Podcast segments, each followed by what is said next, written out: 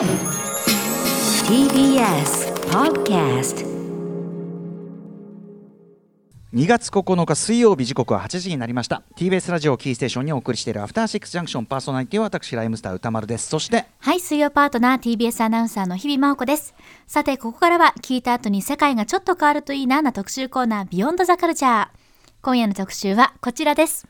アジア都市音楽ディスクガイド観光記念。改めてアジアのポップミュージックをじっくり聴いてみる特集。竹内まりやさんのプラスティックラブや松原美樹さんの真夜中のドアをはじめとしてインターネットを通じて2010年代以降シティポップが世界的に再発見され急拡大を遂げました。あの今やねあのウィークエンドがとにかくシティポップサンプリングする時代もうここに極まれりって感じですけどね。うん本はい。当ですね、そんなブームの中でアジア11カ国の音楽をグローバル志向の洗練された都会派のポップミュージックとして広く取り上げた初のディスクガイドアジア都市音楽ディスクガイドが先日1月28日に発売されました。はい。ということでこちらの発売を記念して今夜は改めてアジアのポップミュージックを聞きじゃくる特集をお送りします。聞きじゃくるってすごいこの番組っぽい言い方ですけど、えーゲストはこの本の監修を務めた音楽家の菅原慎一さんそしてライター DJ のパンスさんです。よろしくお願いします。お願いします。お久しぶりです。はい菅原さんお久しぶりです。そしてパンスさんはじめましてよろしくお願いします。はじめまして、よろしくお願いします。はいよろしくお願いします。お願いします。ではではお二人のご紹介日比さんからお願いします。はい。まずは菅原慎一さんのご紹介です。千葉県のご出身音楽家でいらっしゃいます。2009年4人組ロックバンドシャムキャッツとしてデビュー。リードギターとソングライティングを担当されましたアルバム通算6枚をリリース。自主レーベルを立ち上げるなど2010年代のインディーシーンを牽引し2020年に解散。現在は映画音楽プロデュース執筆など多岐にわたる活動を展開中。また近年はアジア各地のミュージシャンと交流した経験からアジアのポップカルチャー研究を行っていらっしゃいます。では続いてパンスさんのご紹介ですライター DJ そして年表好きでいらっしゃいます。コメカとの対談テキストユニット TBOD で活動。TBOD で活動。強調にポストサブカル焼け跡派政治家出現クロニクルがあります。2021年には1968年から2020年の社会文化史を B1 サイズ4枚のポスターにまとめた年表サブカルチャーと社会の50年をリリース。年表作りはライフワークということで近現代の歴史すべてを把握するべく現在も増量中。また韓国を中心に東アジアの近現代史とポップカルチャーも研究していらっしゃいます。はい。ということでパンさんよろしくお願いします。よろしくお願いします。さっきから後ろでかかってる曲とかがかっこよすぎてちょっと もうすで気になる。にすでにもう気が気じゃないんですけどこれこれ何これ何？みたいな感じになってる。はい。ということでまずは DU ブックスより発売、えーアジア都市音楽ディスクガイド、えーおめでとうございます発売。ありがとうお二人おございます。疲れ様でございました。はい。ということでこれでも1970年代から今に至るまでアジア10カ国、えー合計600曲以上ってまあ情報として言うのはあれですけどこれのすごい。めっちゃ大変っていうか本当そのどこにから編みかけりゃいいんだよみたいな企画をやってるからすすごい大変だったでしょうねまずはお二人。そうですね。ね、苦笑みたいな感じになって。うんはい、ということで、まあ、あの前からねアジアミュージックジャンクションということであのアジア各地のそのこういうかっこいい音楽が実はあるよみたいなのはいろんな方にご紹介いただいておりますが、えー、と割とこうなんていうかな全体像的にそういうこう、まあ、シティ・ポップというくくりじゃなくて都市音楽とここでなっておりますが、えーまあ、イケてる音楽たちをこうなんていうのマッピングできる本っていうのはなかなかなかったんで非常にすごい本だなありがたい本だなと思いますがこれ都市音楽としたのはこれはなぜなんですか？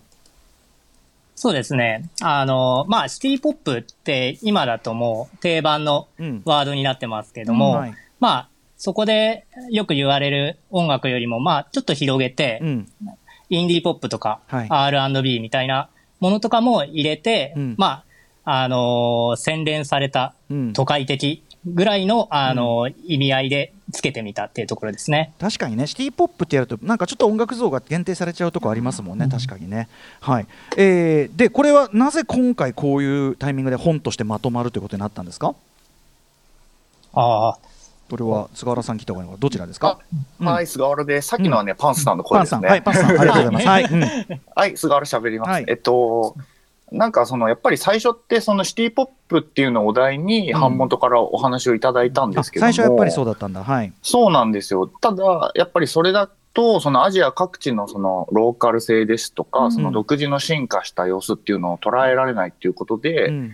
結構これはね、あの、強い希望で、うんうん。ちょっとシティポップではなくて、あの、違うようなワードをこう、設けてやらせてくれっていうのをお願いしましたね。うん。うん。でもそれでひ引き受けるはいいとしてこれさっきから言ったように、その時代も長きゃ範囲も広いからはい。どうしたもんだ？しかもそれがまとまってなんていうか参考になる資料とかももちろんねあの分散してはあるんでしょうけどまとまったものって多分なかなかないでしょうから各国でも多分アーカイブ的にまとめてるってあんまないでしょうしアジアは。そうですね。ねえどうどうしたもんかじゃない？うん。あの、本当にどうしたもんかっていう感じで、うん。あの、まあ、一応私とパンさんは共同監視という形なんですけど、えあの本当にもう都市そのもののようになんかこの本の作りも、うん。こういろんな方の意見をこう元気玉ように集めて、えうんまあ、つまりこういろんな意見を尊重して作ってるんですね。うんうん。なのでやはりもう一言で言うと一概には言えないっていうことなんですよ。なので、あくまでこれはこういろんな国のあのリガーの方とかプロフェッショナルの方、うん研究家の方とかアーティストに、はい。もうみんなで集まってもらってなのでぼ僕はねあの主な仕事としては連絡ですねあの連絡を取り合うっていう。なるほどね。そうかそうか。うん、でも、あのー確かにおっしゃる通りそのこの番組でもねあのこの番組でも結構そのあのお越しいただいているような方の執筆も結構ありますけど、で、はいそそこからだからそれぞれの興味とかとあれにこうドアが開いていけばいいっていう感じですもんねきっとね。本当まさにその通りです。ねはい。うんこのメンバー選びというか人選も難しかったんじゃないかと思うんですけどいかがでした？そうですよね、パンさん。そうですね。まあ、基本的に、まあ、基準というか、あのーまあ、あの、この人にしようって思ったのは、うん。まあ、現地で、あのーそれぞれ、あの、現地の人とやりとりがあってあ、えー活躍、まあ、そこでも活躍されているっていうところで、うん。あのー選んでみましたね。な。るほどね。いやでも本当にあの先ほども言いましたけど多分それぞれの国にはこういうこうこういう形でポップミュージックのことを歴史的にアーカイブした化したような記事とかあの本とかってあんまないと思うし要するに資料が元の資料がほとんどない状態で多分作ることになると思うんでそうですね。ねえ特に昔70年代とかインターネットとインターネットの以前の時代は本当に大変でしょこれはだから各々の書き手のやっぱり調査とか、そこが本当に深くなってるっていうか深いからこそできるっていうかそんな感じですかね。そうですね。70年代に関しては、そもそもその、都市音楽と呼ばれるもの自体がやっぱりあんまりなかったということもあって、うん。その、これ本をちょっとすみません、あの、持ってる方今見てもらいたいんですけど、え最初のその都市音楽って、うん。インドネシア、マレーシア、シンガポールとかが出てくるんですけども、はいはい。まあそのあたりのことに関しては本当に現地であの、うんうん。調査をされている本当にあの研究家の方ですね、例えばあのキム・ユジンさんという方がいるんですけども、もう本当にあの国立民族学博物館の研究員の方だったりとか、そういう方とかに協力を仰いでうん。っていうもうなんでしょうね。だからなんでしょうね、うん。もう。なんでしょうね。まあでも地道なフィールドワークだったりとか、そうなんです。ねっていうもちろん産物でもあるでしょうし、えうん、でもここで残しておかないと逆に言えば本当に散逸していってしまうその歴史であったり作品であったりってこともあるかもしれないからすごく貴重な本当に今やっとくのめちゃくちゃ大事って感じがします。ありがとうございます、ありがとうございます。ななんか僕はその例えばここからあのウィークエンドとかがねそのさっき言いましたけど、はい。サンプリングして、まあ、日本のシティ・ポップすごく評判だけどそのにうん。日本のシティ・ポップがその特に充実していた時期がある。この時期が充実してるのはなぜかとか要するにその、なんかいろんなものがこう逆に浮かび上がってきたりするのかなと思ってなんかまさにそうですね、うん。あの日本のものもですねこの扉を10年ごとに分けてるんですけども、うん例えば80年代にはあのアジアポップが進化してその時日本は例えば山下達郎さん、うん。4U82 年ですとか、はいはい。あの竹内まりやさんバラエティうん84年に出るとか、そういうのうんもこの扉にジャケットともにこう載せてるので、うんなんかこの日本のものと照らし合わせながらその日本のシティポップファンの方とかも、うんうんあの楽しめるような内容になってます。はい。といったあたりで、うん、えーありがとうございます。えーはいお知らせの後はではですね、実際に曲を聴きながらこのアジアの都市音楽、えーどんな感じなのか今回の方に沿ってお話を伺いたいと思います。お二人よろしくお願いします。お願いします。お願いします。TBS ラジオキーステーションに生放送でお送りしているアフターシックスジャンクション今夜はアジア都市音楽ディスクガイド観光記念改めてアジアのポップミュージックをじっくり聴いてみる特集をお送りしています改めまして音楽家の菅原慎一さんそしてライターで DJ のパンスさんと一緒にお送りしていきますよろしくお願いしますよろしくお願いします。よろしくお願いします。はい。さあということでここからは年代順に代表的なそのその頃ねアジアの音楽こんな感じでしたよというのをねなんか雰囲気的に分かるような曲をお二人に選んでいただきました。早速1曲目。1970年代70年代どうなんだろうね。国によっては多分もう全然ポップミュージックどころじゃねえよっていうところもあったりするでしょうけど。はい、えー、じゃあこれ菅原さんにお願いします。はい、最初にお聴きいただきたいのは、これぞアジア都市音楽の古典と言えるアーティストの曲で、インドネシアです。うんえークリシェというミュージシャンのインドネシア、インドネシア音楽界の巨匠なんですが、うんあの、先ほどちょっとお話ししたキム・ユジン先生さんが、これはあの、選曲執筆されてますが、はいあの、まあ、とにかく聞いてみてください。うんはい。それではお聴きください。クリシェでチンタク。お聞きいただいているのはクリシェでチンタクですいいっすねうんかわかっいいこいい。かっこかわいいっつうかねうんこれ何年の曲ですか？これはですね、77年の曲です、ね。1977年、まあ、日本でもシティ・ポップ的なものがね、まあ、あの確率盛り上がってきたのが70年代後半かと思いますが、そうですね、ちょうど、はい、吉田美奈子さんの「トワイライトゾーン」というのが77年ですけども、うんうんイエローマジックオーケストラソリッド・ステート・サバイバーの2年前ですね、これうんうん。うん、いや でもめちゃめちゃ洗練されてるっていうか、うん。今聞いても全然かっこおしゃれかっこいいかわいいって感じで、うん、そうなんです。これこれはインドネシアはそういう状況があったと。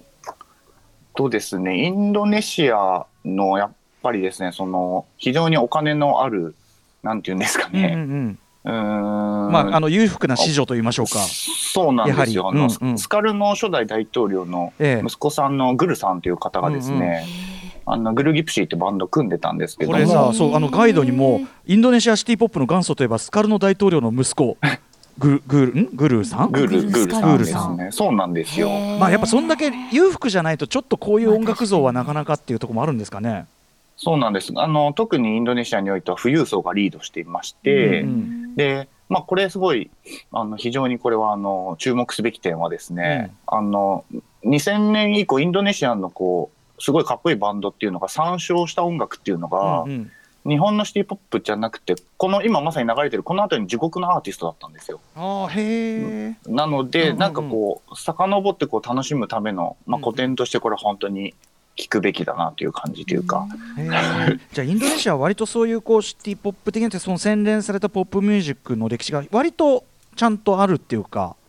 そうですね。あの西洋の文化っていうのをもろにダイレクトに、うん。あの取り入れたっていう方々がいたっていうことですね。しかもこのクリシェのさんの今聞いてるチンタクちゃんとサブスクに入ってるわ。え？そうですあそうです。調べてみよう。ちょっと諦めてました私。こんなのあのこんなの手に今日この音源どうせき今日しか聞けないんでしょと思ったら聞そうそうそうそう。けるじゃんこれすげえ。すごい。へへえー。嬉しい。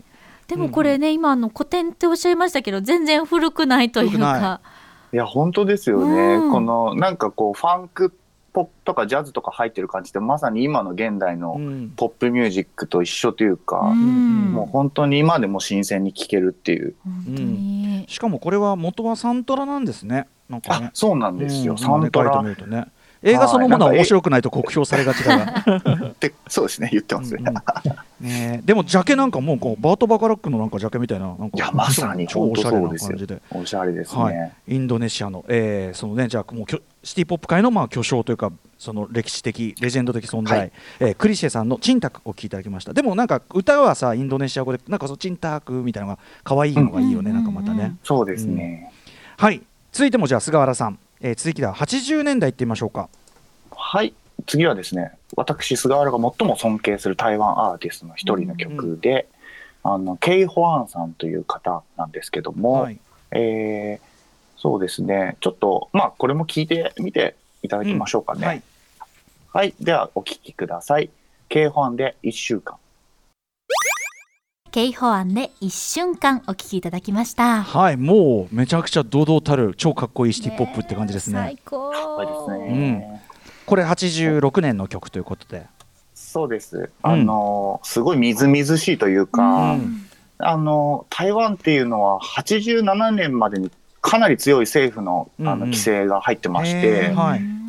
ポップソングものそのものがこう規制されていたんですけども、うんうんうんまあ注目すべき点はやはりそれの1年前にこれが出てたっていうこえとなでそんななんんですけどことが可能なんですかだって。まあこれはですねすり抜け術というか、はいはいはい。あのおそらくその普遍的ななんていう歌詞というんですかね、うんうんうん。あのあんまりこうラディカルなことを言わないということと、うんうん。まあ、あとはやはりその音楽そのものその16フィールあの16部のですねフィールが入ってたりとかはい。そういう音楽のアプローチでうん。新しいことをやったっていうのが多分これがちゃんと発売できたってことなのかなっていう。規制はじゃあどっちかというと歌詞の内容とかに対してあったということで、はいそうですね。なんですかね。まあそれはそうか。うーん。うん。うん。80年代において自分で作って自分で歌うという女性少なかったんですか？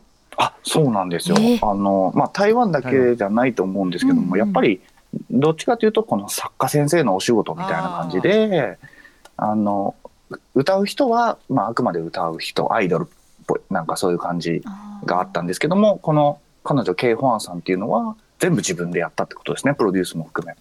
じゃあそういう規制とかがある中でもう先駆けてやっぱりやってらっしゃった方、へえかっこいいですねケイホワンさんね。本。当ですかっこいいね。本にもありますけど3歳でピアノをスタートして18歳の時に台湾のボブディラボブ・ディランから声をかけられたってどういう？まあ、なんかそういうあのなんで音楽賞みたいなのがあって、ええ。あの本当に台湾のなんていうんですかボブ・ディランさん長渕剛さんかわからないですけど、うん。そのまあすごい大物がいるわけですけども、え。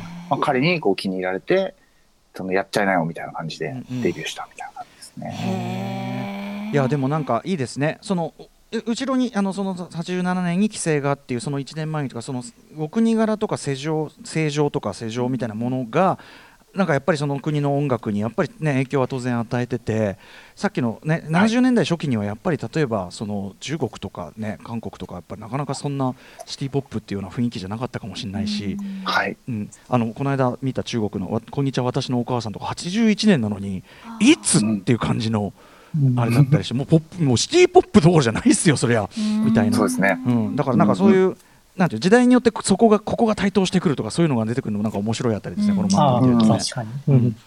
はい。といったあたりで、えー台湾のねえーキーファンケイファンさんの一瞬間聞きました。続いては、えー90年代いってみましょう。じゃあこちらパンさんお願いします。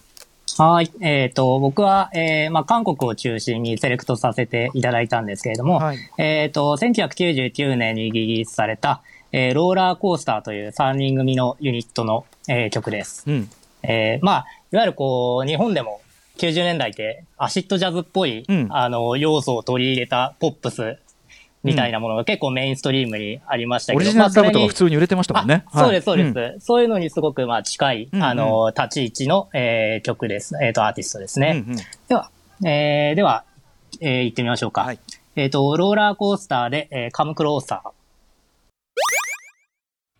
お聞きいただいているのは韓国からの一曲です。ローラーコースターでカムクローサー。はい。もうあの1音目が出た時からおお ってこう。ねえ。まあさっきちょっと僕知らずに言っちゃいましたけどやっぱオリジナルラブ的な、えね、え演奏はねそういう感じありますね女性の。そうなんですよね。めめっちゃかっこいい。かっこいい。もうこのあの ズームの皆さんのいわゆるワイプとか画面でみんなで1音目から一音目から。ら一音目からこちらのあのスタープレイヤーズ事務所私とマネージャー幼いさんがドヒャーって。上がりました。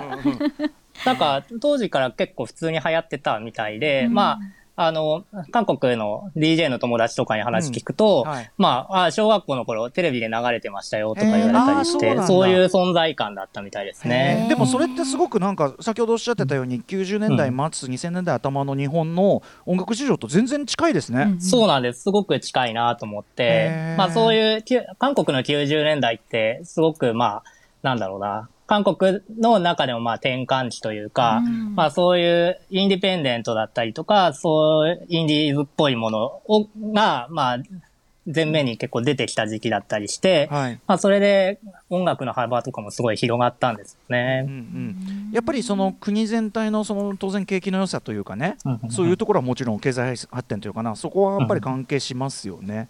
そうですね。あの、まあ、いわゆる80、まあ、韓国も87年に、えー民主化したわけですけれども、うんうんうんまあ、その後、えっ、と、93年に、えっ、と、文民政権になるんですよね。うん。キム・ヨンサム大統領になって、うんうん。で、その頃はもうかなり、まあ、ポップカルチャー、まあ、アイドルとかも含めて、はいまあ、い。ろいろと、あのいた状態なんですが、うんまあ、97、8年とかに、うん。まあ、あの、一回、えっ、と、まあ、あの映画とかにもなってますけれども、うんまあ、経済危機が訪れるんですよね。はいうんうんうんで、その頃にも、その、そういう、なんだろうな、うんうんあの、経済危機みたいなのを、の中でもかなり若者が、はいまあ、そういう、まあ、パンクバンドとかいろいろ出てきたりとか、うんうんそう、なかなかこうシビアな時期にも、うんうんあの、いろいろあったっていう状態があったんですよなるねほど。ね。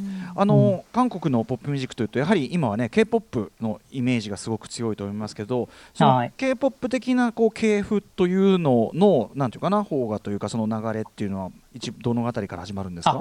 そうですね。まあ、あの、韓国って、例えばなんだろうな、割とヒップホップとか、あの、うん。なんだ、そ、ソテレワアイドルとか、うんうん。そう、まあそういう結構本格的なトラックでやる人たちとかが、うん。90年代から普通にめちゃめちゃ流行ってて、はい。で、そういう、なんだろうね、そういう流れみたいなものが、うん。もうダンスミュージックに対する、うんうん。なんだろう、基礎教養がめちゃめちゃ日本よりもできてたんじゃないかなと思っていて、でこの本にも、まあ、j y パークの、あの、ソロ時代、そう、あの、の曲とかも入れてるんですけど、まあ、かなり、あの、本格的な R&B だったりとかして、まあ、その辺とかも、あの、K-POP のルーツとして見られるなと思いますね。インディー音楽はインディー音楽でありつついわゆるザ芸能界みたいなところも、そのバキバキダンスミュージックリテラシー高めみたいなのがあるから。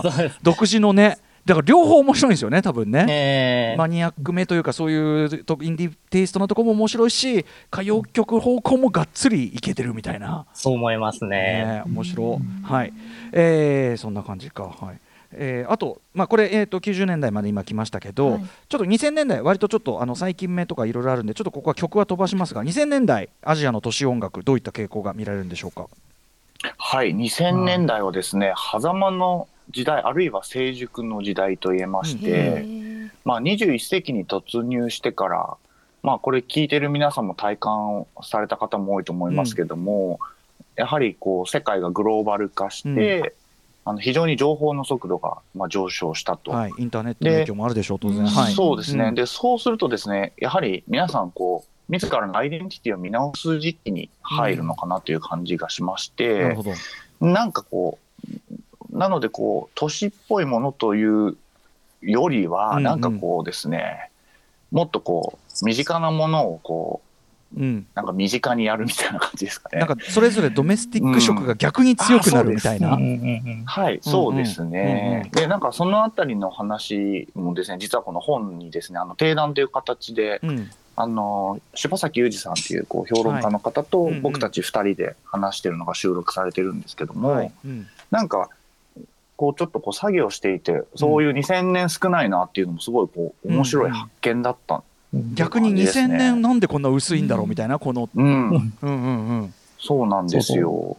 皆さんでで集めて、結果的にこの量っていうのは、はい。なかなか、まあ逆に考えると、これからいろいろ掘りがいがある、ああの、う時代でもあるのかなと思ってますね。ー。うんなるほど。でも面白いですね。そのインターネットでそコミュニケーションツール的にはグローバル化が進む経済的にもグローバル化が進んだ結果逆に表現にはそういうちょっと、まあ、内向きっていうかそれが悪いことじゃないかもしれないけどドメスティックな表現に向かいがちっていう世界的に。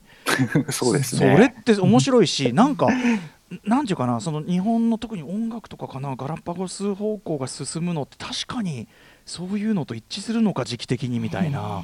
はい。なんかちょっと今まで考えたことないけどそのタイミングでってそうか。そうなのか。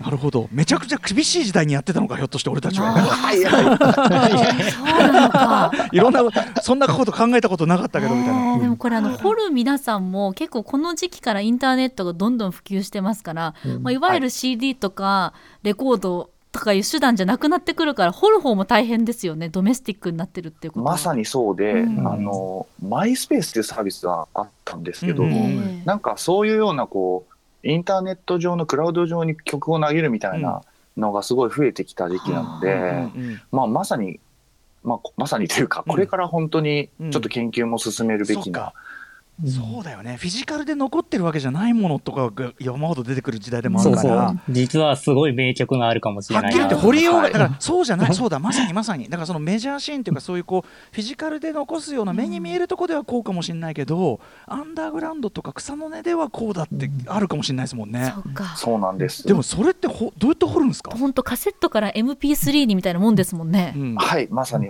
いや本当どうやってほやりましょうね。ちょっともうバトンを誰かに渡したい。だから例のあれですよ、人ん家に上がり込んでハードディスク掘るっていう、その そういう作業になってくるかもしれないっていうね。いやでも面白いです、すごく。あのこれもやっぱり今回の本で、その全体像的なマップを多角的にやったから見えてくることですよね。はいまさにそうですね、面白い。このあの巻末のこの、えー、と柴崎さんとの対あの定談すげえ面白いです。あのかつてのありがとうご特にざいます。最後にすごく大事なお話されてるなと思っててそのアジアミュージック、アジアのポップミュージックというか大衆音楽に向ける眼差しでそれそのものが悪いとは言わないけど、そのやっぱローカリティとかエキゾティシズムこっちから見たエキゾティシズムとか、うんその俺たち用語でいう俺たちが自慢されたいほにゃやらみたいなところばかりに、うん、行き行きかねないかったっていうか、その観観光イズムというのかな、まあ、それ自体が悪いっていうことでもないかもしれないけど、それに対してその今の視点みたいなのをあの最後にこの定談で提示されててそれもすごいあ意外と大事な話こういうアジアの音楽するときにって思って。いやまさにまさに。もう今おっしゃった通りです。いやだから抜かりねえなこの本と思いました。ねえでも面白い。ちょっと2000年代の研究の話はちょっとめちゃめちゃ僕なりにもちょっと考えて考えてみるしいろいろ振り返ってみたくなりましたその話は。と堀市の皆さんのあの情報を、最新情報をいくつかいただきつつ、それこそ日本のそういうこう、なんていうの？あのローカルダンスミュージックの堀市である DJ オフィスラブに聞いたら、あーって言うかもしれないし、あー確かに、オフィスラブにちょっと意見聞いてみたくなった。はい。あぜひぜひ さてここからはですね2010年以降 K-POP 以降のアジアの都市音楽を選曲していただこうと思います。はい。ということでまずは菅原さんからお願いします。はい、えー中国のですね上海の、えーヒップホップジャズのなんていうんですかプロプロデューサーの作品なんですけども、うんあのちょっと聞いていただきたいと思います。はい。スデューデントのサンドクロックフューチャリングボイジョン C。お聞きいただいたのは中国からの一曲です。シュスデューデントでサンドロックフィーチャリングボイジョン C お聞きいただいています。イケ散らかしてるじゃないですか。なんですかこのかっこよさ。ねちょっとサンダーキャットとかねそういうような感じも、でもボーカルシャーデー風ですごい可愛かったりとかかっこよかったりとかそうですね。いやーかっこいい。うん。何これ？俺今アルバムごと落としちゃいました。ああ嬉しい。なんだこれ？2020年の曲というえことですどうね。こういうこれはどういう人なんですか？スタあデューデントさん。の結構ですねこの都市音楽っていうのの定義の人にやっぱクロスオーバーっていうのがあると思うんですね。うん。でこのスデューデントさんっていうのは非常にあの今のロンドンのジャズシーンっていうのを意識されてるみたいでですね、うんあのトム・ミッシュの2020年の作品でコラボしたあのユセフ・レイズさんとか、ええあとあのユセフ・カマールとかですね。あのその辺のシーンというのを非常に意識したということで、ええ。まあ、そのジャズのプロデューサーがこうん。うなんですかシンガーをフューチャーしてポップスをやるっていう流れがやはりこういろんな都市で今起きてるっていうことですね。うんうん。なんかそれをちょっとこう見見見逃しがちな、んうん。なんかこう上海の今こういうことやってるっていうのでちょっと取り上げましたね。スデューデントさんはきっとだからどっかですごいちゃんと勉強された方でしょうね。間違いなくねこれね。そうですよね。本当に細かい仕事してるというか、ひょっとしたらバークリー卒業とかそういうやつかもしれないまあですねそうですよね。ありえますね、ヒップホップジャズの錬金術師って言われてるんですか？うんあとまた言われてるみたいですね。あとまた上海でとこは憎いじゃないのそんな未来都市で。未来都市ですこんな音楽やられちゃさ。はい。ちょっとお株取られちゃった未来都市 ちょっと、うん、かっけえな。いや最高最高です。うんスデューデントさん。さあじゃあ続いていきましょうか。えー、じゃあパンさんお願いしますはい。えっ、と、僕は、えっ、と、こちら韓国から、えっ、と、2021年の、えっ、と、曲ですね。えっ、と、スミンさんという、えー方なんですけれども、まあ、えっ、と、90年代っぽさみたいなものと、まあ、今のヒップホップ、ブレイクビーツみたいなものが絶妙にこうブレンドされている音楽ではい素晴らしいので、では、えー、聞いてみてください。えー、スミン、インタッチです。お聞きいただいているのは韓国からの一曲です。スミンでインタッチ。かっこいい。途中からの展開もかっこいいし、こかっけすごいんですよ。やべえもうはいあのこちらも今もう瞬時にアルバムを落と落としましたもう。私もでございます。うん。あのなんかなんだろう。シドシドが韓国語で歌ってるような歌声歌声。ね確かに確かえでもめちゃくちゃ音も歌も最高。に。そうなんです。な。音質もすごいですしね。ねどんな人ののこれ？はい。そう、あの、K-POP の、まあ、BTS とかの曲も作ったりしてて、まあ、プロデューサー業もやってるんですけど、うんうん。まあ、ソロ作品が、まあ、こういうか、かなり実験的なものとかも多いうん状態でして、うんうん。まあ、えっ、と、そうですね。まあなんか、僕は結構普通にファンで、うん。あの、何、なんだっけ、えっ、と、一昨年に、あの、ライブを、あの、ソウルに見に行ったんですけど、はい。まあそれも、なんか、カフェっぽいところで、うんうん。全然ライブっぽくないっていうへか、ー。そういうところで、うん。まあなんか、あの、友達とかがわーって来てやってたんですけど、はい。なんだろう、そのノリが結構みんなめちゃめちゃおしゃれなんだけうどわ、実際、その、ライブが始まると、うん。結構、あの、みんな、その、なんていうの、ブースを囲んで、ええ。みんなで曲を合唱するってえいう、なんかえそう、あそう。胸の奥が締め付けられそうなんかすごいね曲調はクールなのに。うん。えーでもいいな。でも僕もファンになりましたよこれ。かっこいい。一瞬でもうそう掴まれましたよえー恐ろしい。はい、ということで、スミンいやいやさん、インタッチ、えー聞きました。あれですね、あのシラップとかとも曲やってるんですね。あ、そうです、そうです。うん、さすがにどっちも憎いね。嫌ですね、本当に。は いさあ、ということで、続いていきましょうか。はい、次はですね、2021年、こちらベトナムの、まあ、またモダンな曲でかけたいと思います。それではお聴きください。ノットでデクエン。お聞きいただいたのはベトナムからの一曲ですノットでデクエンこれもめちゃくちゃいいよ。もう、どうしてくれんの？も甘いですね。う、。最高ですね。これこれもシングルのこれまだアルバム入ってなかったからシングルとあとその前の EP とかも今落としまくってますけどちょっとね、うん、ノットさん NGOT と書いてノットさんですね。これもあのはいサブスクとか結構ありますけど。これどんな方なんですか？はい、これはですね、ベトナムで本当にもうトップクラスの知名度を誇るバンドうんバンドですだね。はい。で、あの、これのセレクトはですね、うん。あの、ベトナムでですね、うん。あの、なんていうんですか、ベトナムのアーティストをですね、A&R としてあのリリースしているですね、関俊之さんという方が、うん。あの、セレクトしてこう執筆されているんですけども、はい。あの、なんて言うんでしょうね、本当にモダンですよね。あの、うん。さっきのスミンさんもそうですけど、はいこう現代のこう、うんうん。iPhone とかのスピーカーで鳴らしてもめちゃくちゃおしゃれになるようなうんうん。ミキシングがされてるっていうところが、本当にこう今っぽいしすごいかっこいいなと思います。うんなるほど。でもこれが、はい。だベトナムではめちゃくちゃ人気のバンドなんだ。そうですね。どんだけイケてんだよ。本当だいや本当ですよね。なんだよそれ。イケてんじゃん。しっかりグローバルだけどちょっとこうベトナムっぽいっていうかベトナムなんか語がまた可愛いのうん。よなんか優しいあったかい雰囲気っていうのがすごい伝わってきましたあね。の湿度があるよねベトそうナムのねそう。そうそうそう、ありますね。本当に本当に。いうん。いやー参ったやなー。でもなんかもう単純に、うんあのなんていうのさっきまではその歴史を聞くとかマッピングとかいろんなこと言ってましたけど単純にあのいい曲が次々と聴けてホクホクです。本当本当。いいアーティストいっぱい知れてめめちゃくちゃもうニッコニコで。2010年以降はもう本当ボーダーレスですねなんか。もうこういう境目ってないんですね。なんかもうやっぱ音楽っていいなって思いますね。本当に。あのアーティストの交流とかもねすごく盛んにもねそうなってるってさっきのシラップと一緒にやってるとかね、はい。あったりするしスミンさんがでもなんかグローバルだけどいくらグローバルになったってそこの土地で作ってる以上は絶対その何かローカリズムって消えるわけがないし、なんかそのなんつうのかなちょちょうどいいですねだからなんかみんなその多分そのグローバルなツールインターネットとかを使いこなしてる世代ってのもあるのかなって気もするんですよね。うん確かに。内向きになりすぎることもなくなんかこうちゃんとそ外に向いてんだけどでもなんか別に自分もそのご半径5メートルの何かもちゃんとあるみたいな、うん。うん、なんかいいです。そしてそそれがなんかこうなんかこうパッとこう手に聞けすぐ聞ける時代、うん。それもすごくない？今パッと聞いてパッと聞ける。本当、に音楽旅行はすぐできる。うん、というような曲が600曲入っている本ですということでよろしいでしょうか？はいえーということでお時間近づいてきましたので、えー改めて都市音楽70年代から、えー、10カ国600曲以上集めて並べてみたというこの本、えーここから見えてきたことというのを最後にまたまとめとして伺いたいと思いますじゃあ菅原さんはい。